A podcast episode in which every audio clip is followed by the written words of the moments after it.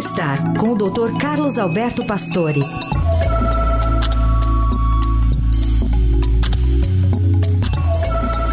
Doutor Pastore, tudo bem? Bom dia.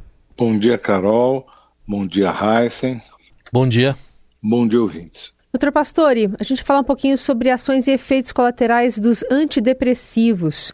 Difícil acertar ah. a dosagem para ficar tudo mais, mais fácil, é, né? Não é muito fácil, mas eu acho que até que nós estamos num momento melhor. Porque a ansiedade e a depressão estão espalhados pelo mundo inteiro, mas o Brasil é um dos campeões mundiais, né? Na presença de depressão e ansiedade. E além do pânico, estresse pós-traumático, tudo isso é um, realmente um mercado aqui no Brasil muito forte. E as medicações disponíveis no mercado são muito eficientes, se bem indicadas, claro.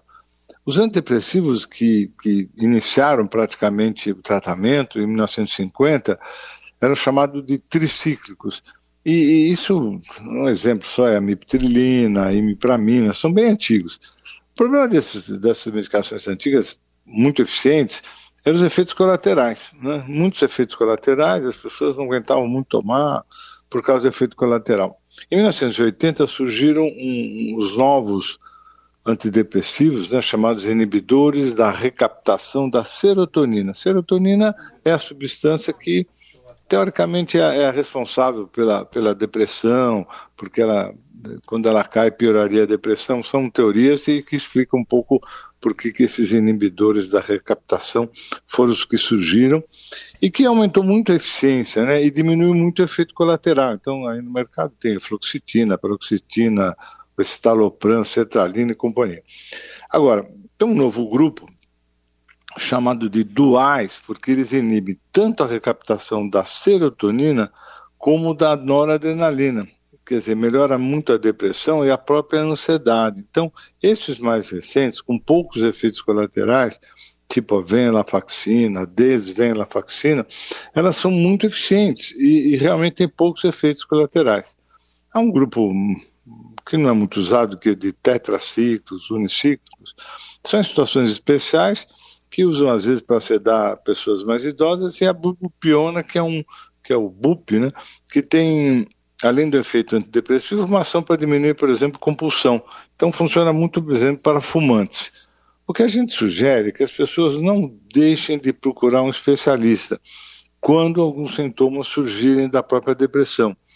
E, e essas situações às vezes demoram um tempo para ser tratadas e hoje há realmente a possibilidade de tratamento adequado, com medicações bem, bem específicas, que são sempre controladas pelo psiquiatra, pelo, pelos especialistas, e que isso pode trazer benefícios, as pessoas podem se sentir melhor num mundo que praticamente está rodeado pela ansiedade e depressão. Não? E, doutor Pastor, o que, que daria para fazer para atenuar esses efeitos colaterais? Por exemplo, a gente ouve falar muito de sono, né, que afeta o sono aí das pessoas, Sim. esse tipo de medicamento. É isso que eu estou tentando também trazer, que é, procurando o especialista, ele vai, te, vai entender as suas dificuldades. Tem gente, por exemplo, que não dorme, então tem medicações antidepressivas que podem ajudar o sono, aí você pode colocar.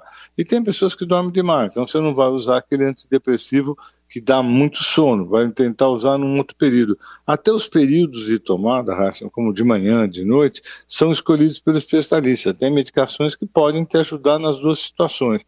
Então, por isso que eu acredito que as pessoas têm que ter alguém gerenciando esse processo e dando assim o que é mais eficiente, o que é mais interessante para aquela pessoa. E eu acho que isso é possível hoje, né?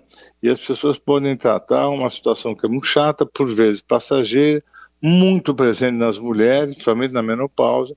Eu acho que os tratamentos são muito eficientes. Muito bem, doutor Pastori, dando essas informações importantes para o comecinho da semana. Doutor, obrigada, viu? Até quarta. Até quarta.